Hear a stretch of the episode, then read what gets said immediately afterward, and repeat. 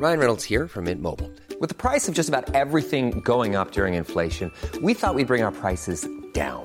So to help us, we brought in a reverse auctioneer, which is apparently a thing. Mint Mobile unlimited premium wireless. Ready to get 30, 30, bit to get 30, bit to get 20, 20, 20, bit to get 20, 20, bit to get 15, 15, 15, 15 just 15 bucks a month. So, Give it a try at mintmobile.com slash switch. $45 upfront for three months plus taxes and fees. Promo for new customers for limited time. Unlimited more than 40 gigabytes per month. Slows. Full terms at mintmobile.com. Hey, I'm Ryan Reynolds. Recently, I asked Mint Mobile's legal team if big wireless companies are allowed to raise prices due to inflation. They said yes. And then when I asked if raising prices technically violates those onerous two-year contracts, they said, "What the f*** are you talking about? You insane Hollywood ass." So to recap, we're cutting the price of Mint Unlimited from $30 a month to just $15 a month. Give it a try at mintmobile.com slash switch. $45 upfront for three months plus taxes and fees. Promo rate for new customers for limited time. Unlimited more than 40 gigabytes per month. Slows. Full terms at mintmobile.com. Ready to pop the question and take advantage of 30% off? The jewelers at BlueNile.com have got sparkle down to a science with beautiful lab grown diamonds worthy of your most brilliant moments. Their lab grown diamonds are independently graded and guaranteed identical to natural diamonds, and they're ready to ship to your door. Go to BlueNile.com to get 30% off select lab grown diamonds. That's BlueNile.com for 30% off lab grown diamonds. BlueNile.com. Bienvenue sur le podcast du raisin et des papilles, le podcast qui vous parle du vin et de l'art de vivre en Alsace. Le bon vin, celui que tu bois avec tes copains, celui qui te donne des émotions. Vous aurez aussi nos coups de gueule et nos coups de cœur. Ouh là là On va faire le trou normand, le calvadis ou les graisses, l'estomac se creuse et il n'y a plus qu'à continuer. Ah bon? Voilà, monsieur. Oui. Mais que- comment on boit ça? Du. Hum. Moi c'est Mika, bienvenue dans cet épisode de raisin et des papilles. Bienvenue dans cet épisode du raisin et des papilles. Et oui, on est de retour pour un bel épisode parce que, alors, euh, bah, comme toujours, hein, je voyage en train. Il paraît que les plus belles rencontres se font sur un quai de gare ou autour d'une table. Moi, j'ai fait les deux. hein. J'aime bien être autour d'une table et j'adore euh, prendre le train. Aujourd'hui, c'est une. Je me suis fait un petit cadeau. Il y a comme ça des rencontres qu'on fait au départ avec un vigneron autour d'une bouteille. Donc c'est le vin en fait, c'est souvent la première rencontre, c'est souvent c'est souvent le vin. Moi je parle souvent de vigneron comme d'artiste et là on est chez un chez un artiste. Euh, alors je sais pas si aussi il va assumer ce nom d'artiste. Euh, je suis avec monsieur. Alors on se tutoie, hein, mais parce que parce que c'est c'est un profond respect, c'est un honneur qui nous fait, monsieur Jean-Pierre Frick. Salut Jean-Pierre. Salut, salut. Et bah, je suis heureux de ta venue et une venue écologique en bicyclette et en train, puisque le vin nature et, la bio, ça ne concerne pas que le vin, ça concerne l'écologie euh, dans son ensemble. Donc il ne s'agit pas seulement de s'occuper des insectes qui disparaissent, ou des vers de terre, ou euh, des papillons, mais de l'ensemble et même de la langue. Pour ceux qui comprennent quelques mots d'alsacien, parce que chaque langue qui disparaît, euh, c'est aussi grave qu'un papillon qui disparaît. Ça fait partie de la grande écologie euh, naturelle et culturelle. Et comme tu disais tout à l'heure, euh, artiste, c'est peut-être un tout petit peu prétentieux dans la mesure où le vigneron, comme, comme le paysan en général, est quand même extrêmement dépendant de, des conditions euh, naturelles.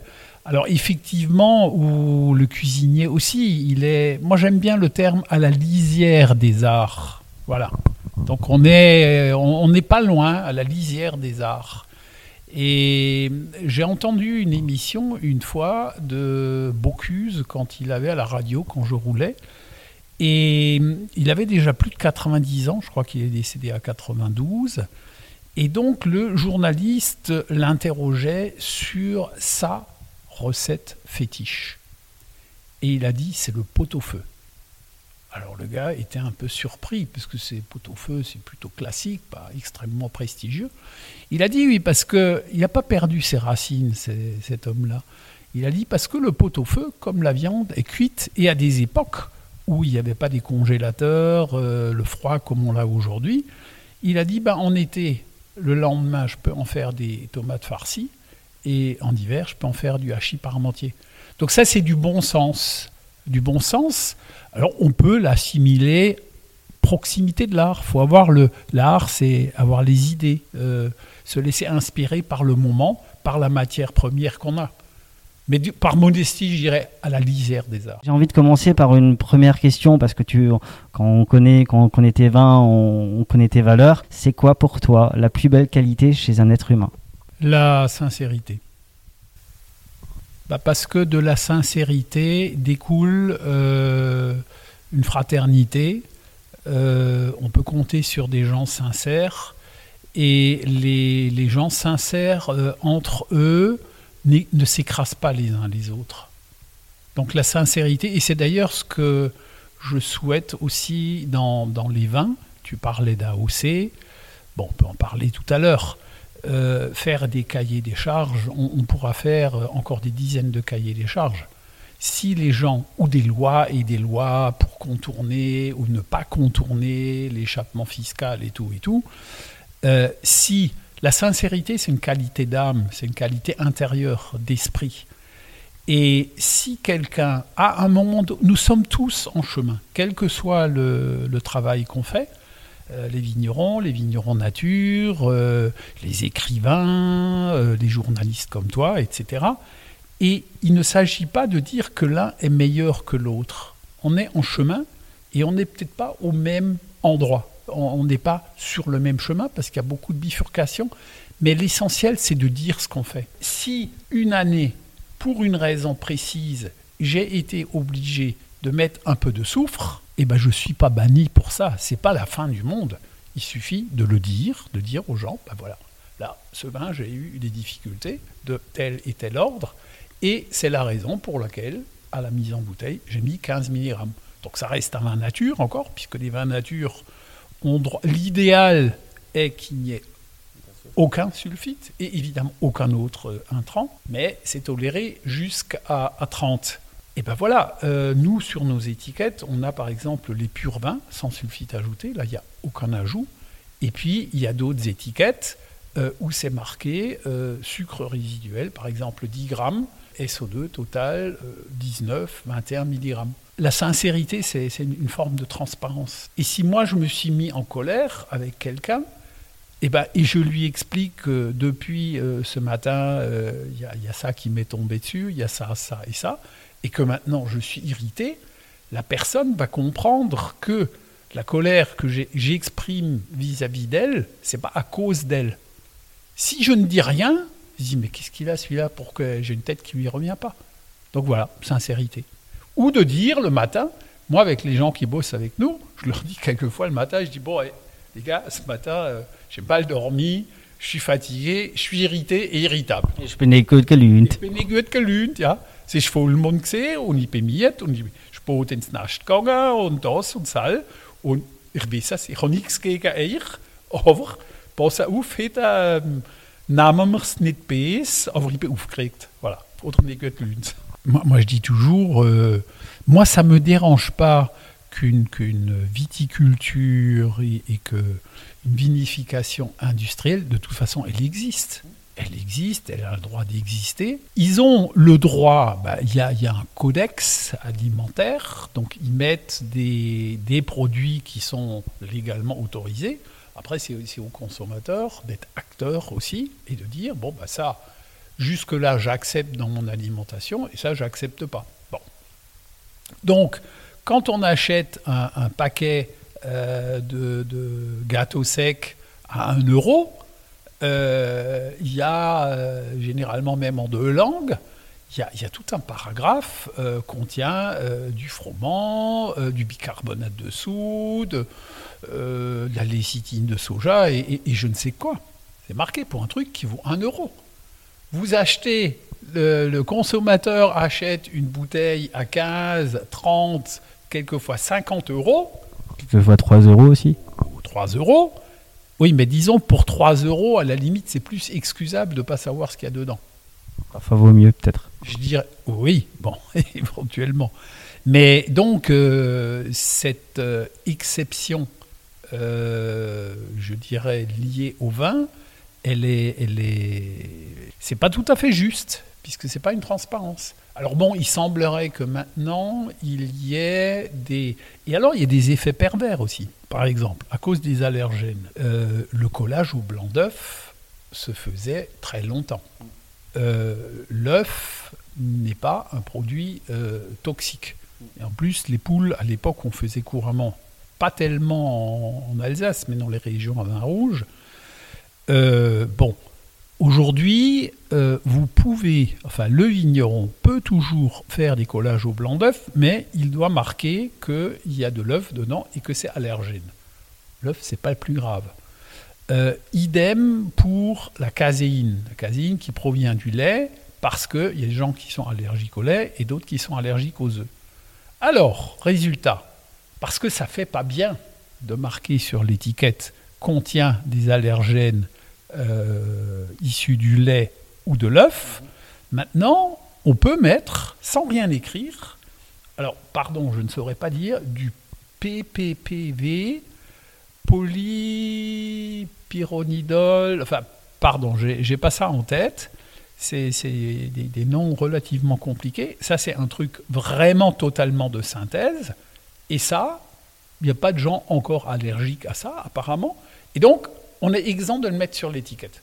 OK Donc, on, on- on va quelquefois euh, d'une intention de protéger les gens allergiques euh, aux produits laitiers et à l'œuf, c'est une bonne intention. Mais comme le vigneron, il trouve que ça, enfin le vigneron ou, ou la grosse boîte, euh, trouve que ça fait pas bien sur l'étiquette, si lui, il pense qu'il a quand même besoin de faire un collage, il prend le PPPV et ça, il n'a pas besoin de le marquer. Et ça, c'est un produit de synthèse, alors que l'œuf, un œuf bio, c'est au moins un produit naturel. Voilà. Y a- il y a des trucs pervers, il y a quelquefois des... On peut partir de bonnes intentions et puis le résultat euh, n'est pas forcément concluant. Moi, je voudrais que tu me parles de ton histoire. Euh, on va peut-être revenir au petit garçon que tu étais, euh, comment tu as grandi, etc. Oui, alors l'histoire, bah, je, je suis né donc en Alsace. Euh, quand je suis arrivé, ma langue maternelle c'est l'alsacien. Bis in der Kinder geworden bin, habe ich nur Elsassisch geredet. Und äh, Salamals haben meine Eltern gesagt, äh, wenn er einmal in die Schule geht, muss er in eine Ort gehen, in eine Region von Frankreich, anständig Französisch. Donc je traduis quand même. Donc euh, j'étais à l'école maternelle en connaissant que, à l'époque on appelait ça école maternelle. Euh, je suis né en, en 56 et Comme ma maman. Salut maman.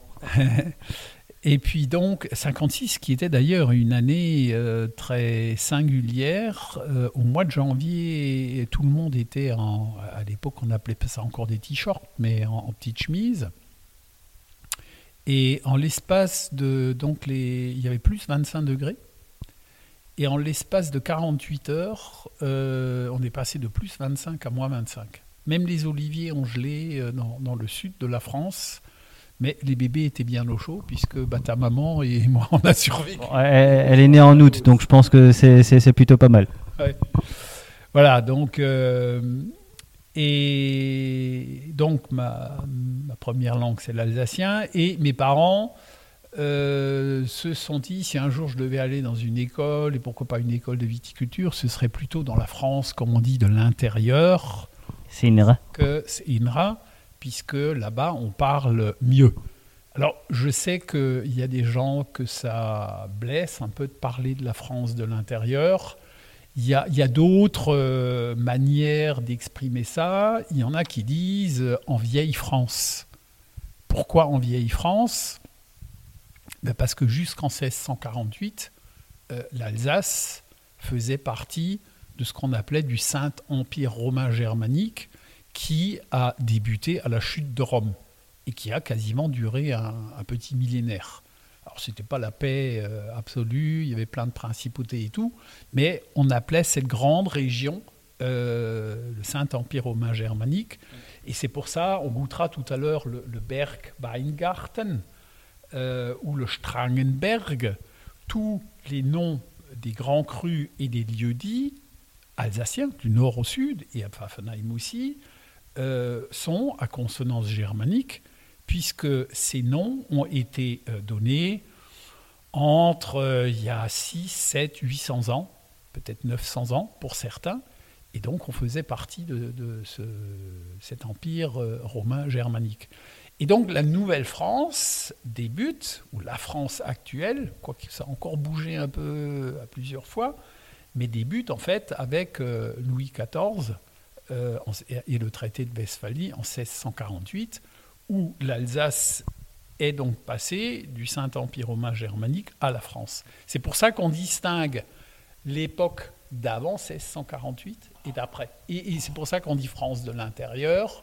Et avant, c'était la Vosge, les Vosges qui étaient donc la, frontière. Aujourd'hui, c'est le Rhin. Voilà. Et donc, du coup, moi, j'ai fait des, j'ai fait juste un bac euh, agricole technique. Ça s'appelait à l'époque BTA, O, option viticulture œnologie à Avise. Donc en, Champagne. Euh, c'était ça ou Beaune parce que à cette époque-là, moi je suis parti à 13 ans, euh, il n'y avait pas encore de section viticole à Roufac. Et puis voilà, alors est-ce que mon français est meilleur parce que j'étais 5 ans en Champagne? J'en sais rien. Toujours est-il que c'était intéressant de découvrir euh, une, région différente. Et puis après, je voulais faire, euh, je voulais pas forcément me lancer dans le poursuite de la viticulture. Mon rêve, c'était de, faire de l'écologie. Et il y avait une école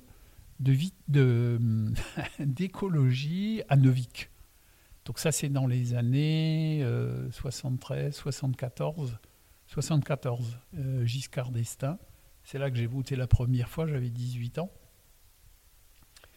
Et puis finalement, je m'y suis pris un peu tard et donc euh, on ne pouvait pas me prendre tout de suite la première année. Et puis après, il y a eu de nombreux événements, bah, comme souvent, euh, mon père qui, qui, qui- se fatiguait, et puis du coup, j'ai- j'ai bossé ici, j'ai fait euh, six mois de stage en Allemagne, trois mois en Suisse, chez, chez un bio, chez Émile Vuy, au-dessus du lac de Bienne, un monsieur qui était un tisserand d'art, et donc qui est passé de l'art à la lisière des arts. et hum, ouais, c'était très, très sympa aussi. Là-bas, j'étais en 76, cette année où il faisait euh, tellement sec. Et j'étais, je suis toujours d'ailleurs, objecteur de conscience. Donc je, Bon, maintenant, on ne va pas s'étendre euh, sur euh, la Russie et l'Ukraine, ce qui se passe au Yémen, parce qu'on parle de la Russie et de l'Ukraine, bah, c'est bien légitime euh, d'en parler, mais je veux dire, il y, a- plein d'autres conflits euh, dont malheureusement on parle très peu. Euh, Il y a des conflits, il y a des guerres civiles en Somalie, il y a des situations très, très tendues, et puis de, toujours. Et ça, ça m'a, en tant qu'ado déjà, ça m'a toujours travaillé. Et donc j'ai dit, euh, moi je ne ferai pas de service militaire. Euh, on peut. J'ai, appris à connaître euh, le MAN, le Mouvement d'action non violent, et, et- plein d'autres associations qui étaient antinucléaires militaires et du coup antinucléaires civils aussi, puisque c'est lié. Et hum, donc j'étais une année objecteur de conscience en forêt domaniale de Châtillon-sur-Seine. J'ai appris beaucoup de choses. Et ensuite, euh, je me suis rapproché, et ça s'est mal passé avec le directeur de l'époque de l'hôpital de Guebwiller. Donc ça date, ça, hein, ça fait. Il s'appelait Christ d'ailleurs, et ça devait être un ancien militaire, et il supportait pas les objecteurs. Et puis euh, j'y allais un jour par semaine, puisqu'il voulait pas me voir, parce qu'un jour par semaine, on pouvait pas être classé déserteur. Et un jour, il a piqué une telle colère, il m'a foutu dehors, il a failli me baffer. J'ai dit bon bah écoute, maintenant mon gars, euh, voilà, j'y suis plus allé. Et donc j'ai bossé à la maison et donc j'avais plus de protection sociale. Et un an plus tard, euh, arrive la gendarmerie, il me dit bon bah écoutez maintenant voilà il faut faire une déposition, vous êtes déserteur, etc. Et donc euh, passé au tribunal, mon avocat à l'époque c'était Venturelli, je sais pas ce qu'il fait aujourd'hui. Et donc euh, premier passage. euh, pour eux, c'était pas assez clair, il manquait des éléments et tout. Deuxième passage, il y avait nouveau pas ci et ça. Donc ça a traîné sur des, années. Et en 81, euh, élection de Mitterrand. Et Mitterrand a eu la sagesse d'amnistier ce que n'ont plus fait Macron et ni Hollande d'ailleurs. On dit que la justice française est encombrée. Alors il ne s'agit pas d'amnistier des tueurs en série, évidemment. Mais je veux dire, euh, le gars euh, qui, qui, dans un quartier, a emprunté une mobilette, euh, voilà, c'est pas la peine à 16 ans ou 17 ans de, lui casser les pieds à vie, etc. Et donc là, pour les objecteurs, en l'occurrence déserteurs, bah, Mitterrand, il, a amnistié. Et ça, c'était quand même, en tant que président de la République, je regrette un peu que les, les trois derniers mandats, il n'ait pas usé de, de cette faculté pour vraiment des choses qu'on peut considérer. Une seconde chance, quoi. Ouais. Voilà. Et puis après, euh, bah après tout s'est enchaîné très vite. Euh, J'ai rencontré Henri Banvart, qui était le premier bio en Alsace en 64.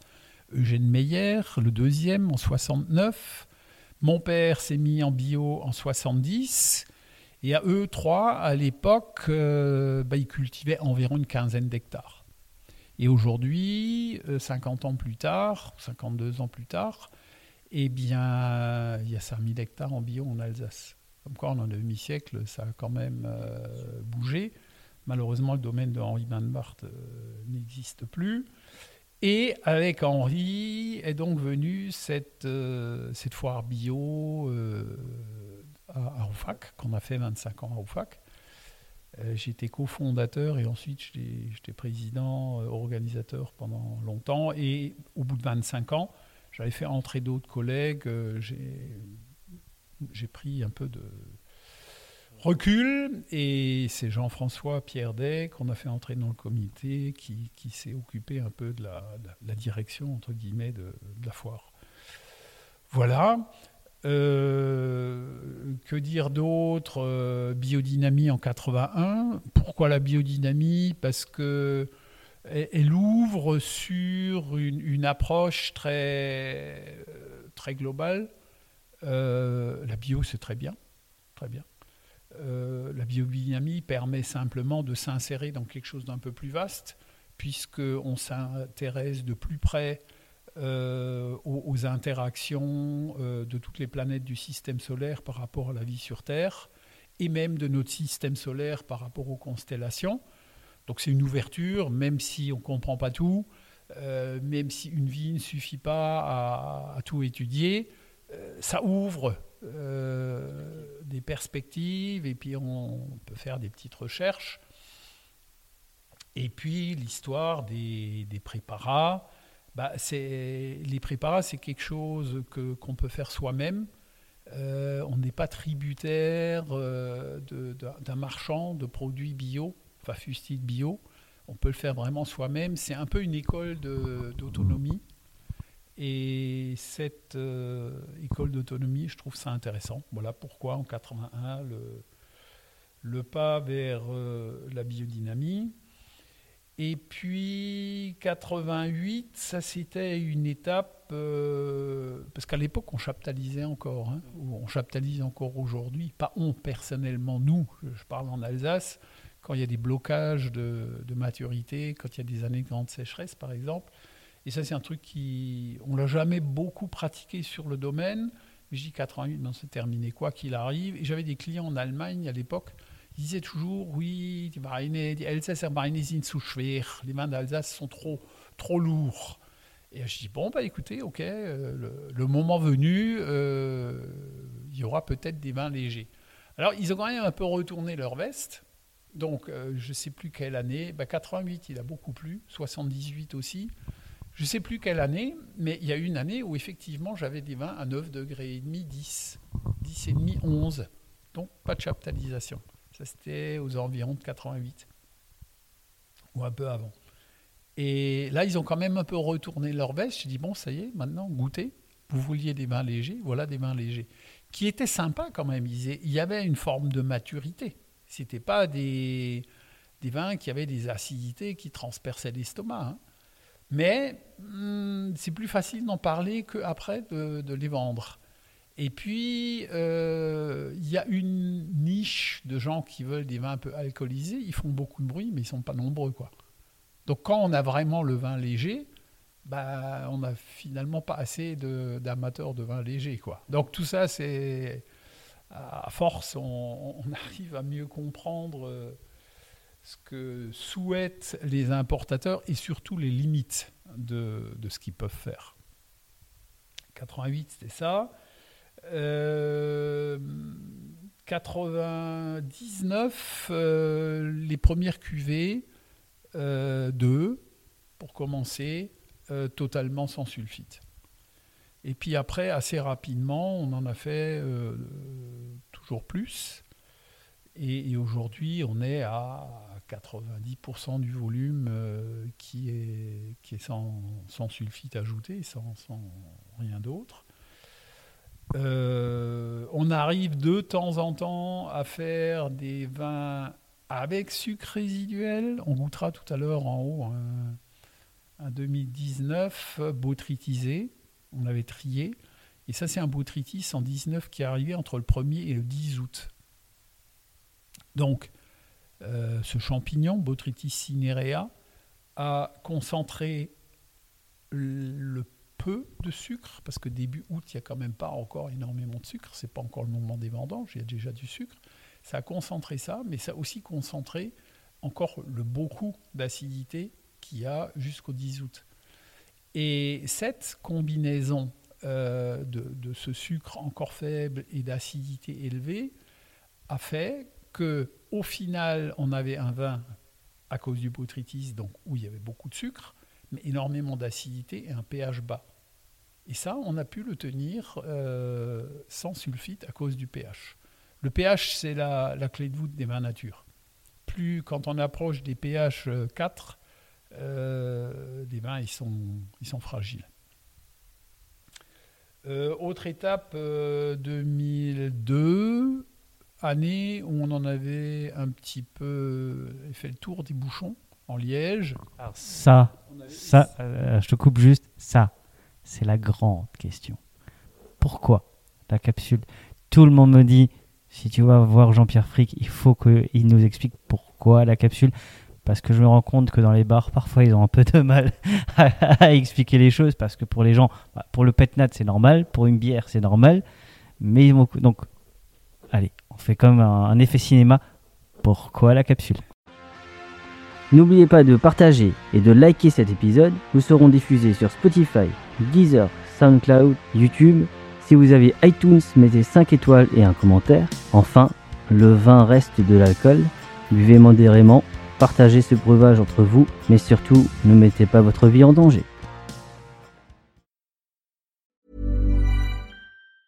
Ever catch yourself eating the same flavorless dinner three days in a row?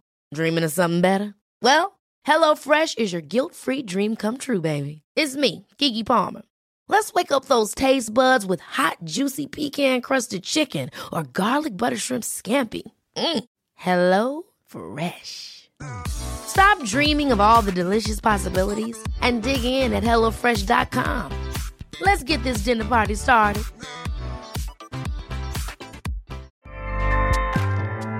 ACAST powers the world's best podcasts. Here's a show that we recommend.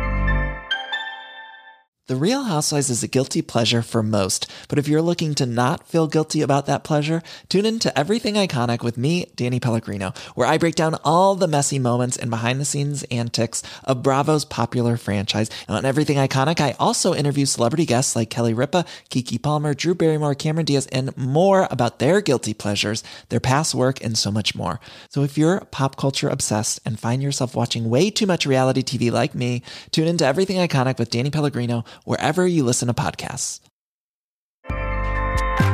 ACAST helps creators launch, grow, and monetize their podcasts everywhere.